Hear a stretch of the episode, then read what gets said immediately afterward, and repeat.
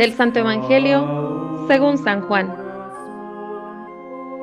En aquel tiempo, Jesús se retiró al monte de los olivos y al amanecer se presentó de nuevo en el templo, donde la multitud se le acercaba, y él, sentado entre ellos, les enseñaba.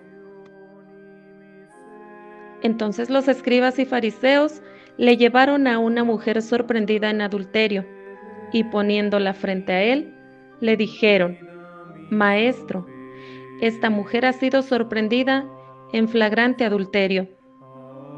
Moisés nos manda en la ley apedrear a estas mujeres. ¿Tú qué dices? Le preguntaban esto para ponerle una trampa y poder acusarlo. Pero Jesús se agachó y se puso a escribir en el suelo con el dedo. Como insistían en la pregunta, se incorporó y les dijo, Aquel de ustedes que no tenga pecado, que le tire la primera piedra. Se volvió a agachar y siguió escribiendo en el suelo. Al oír aquellas palabras, los acusadores comenzaron a escabullirse uno tras otro, empezando por los más viejos, hasta que dejaron solos a Jesús y a la mujer, que estaba de pie junto a él. Entonces Jesús se enderezó y le preguntó, Mujer, ¿dónde están los que te acusaban? ¿Nadie te ha condenado? Ella le contestó, Nadie, Señor. Y Jesús le dijo, Tampoco yo te condeno, vete y ya no vuelvas a pecar. Palabra del Señor.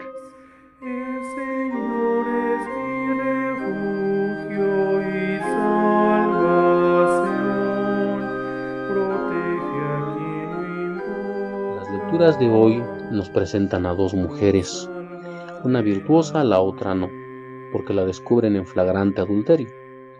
De una se dice el nombre, Susana, la casta Susana, de la otra no. Ambas son acusadas y ambas se salvan de morir. A una la defiende Daniel y a la otra la defiende Jesús.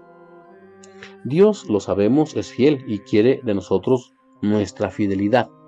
La infidelidad es comparada por los profetas con la prostitución. De hecho, el pueblo cuando peca, cuando se aparta de Dios, cuando es infiel, es llamado prostituta.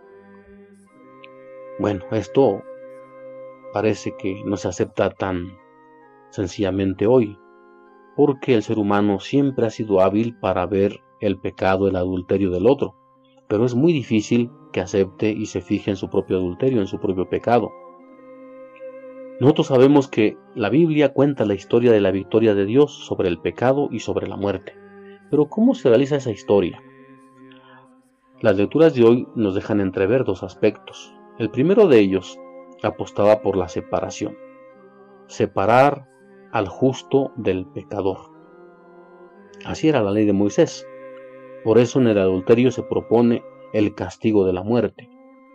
Habría que apedrear a la persona. Y si era tu familiar, lo debías denunciar. Y más todavía, a la hora de la ejecución, debías ser tú quien arrojara la primera piedra. Claro, para nosotros esto es inconcebible en nuestros días. Pero fijémonos en los tiempos. Los tiempos son distintos. ¿Qué buscaba esa ley? Lo que buscaba era separar esto puede compararse en nuestros días un poquito con lo que hacen los, los papás cuando educan a sus hijos.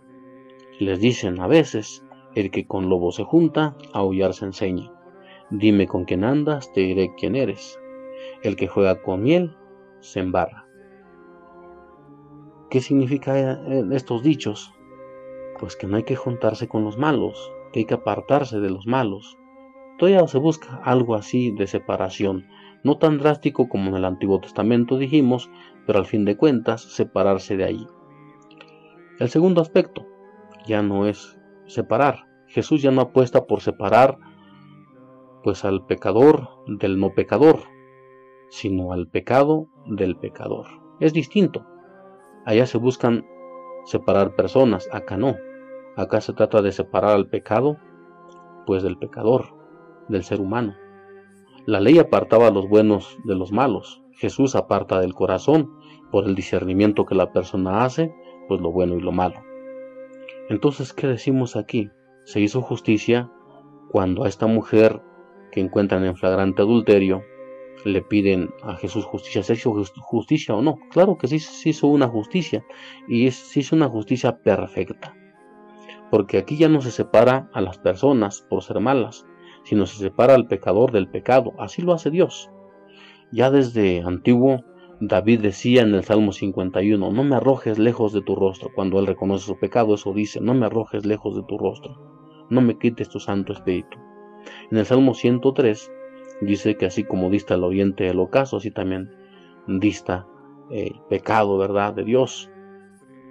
Por eso, proponemos hoy que cuando nos encontremos a personas que hayan hecho cosas malas, no las maldigamos, no pidamos su destrucción, no pidamos su anulación, pidámosle a Dios que lo aparte del pecado, que esta persona se transforme, que esta persona se vuelva a Dios que esta persona reconozca que el Señor la ama, que esta persona vaya orientando su vida, que Dios nos ayude a concebirlos así, no hacer una separación de personas, más bien demostrarles el camino que el Señor nos ha mostrado y que es separar el pecado de nuestra vida. Que Dios te bendiga y vamos a hacerle caso al Señor.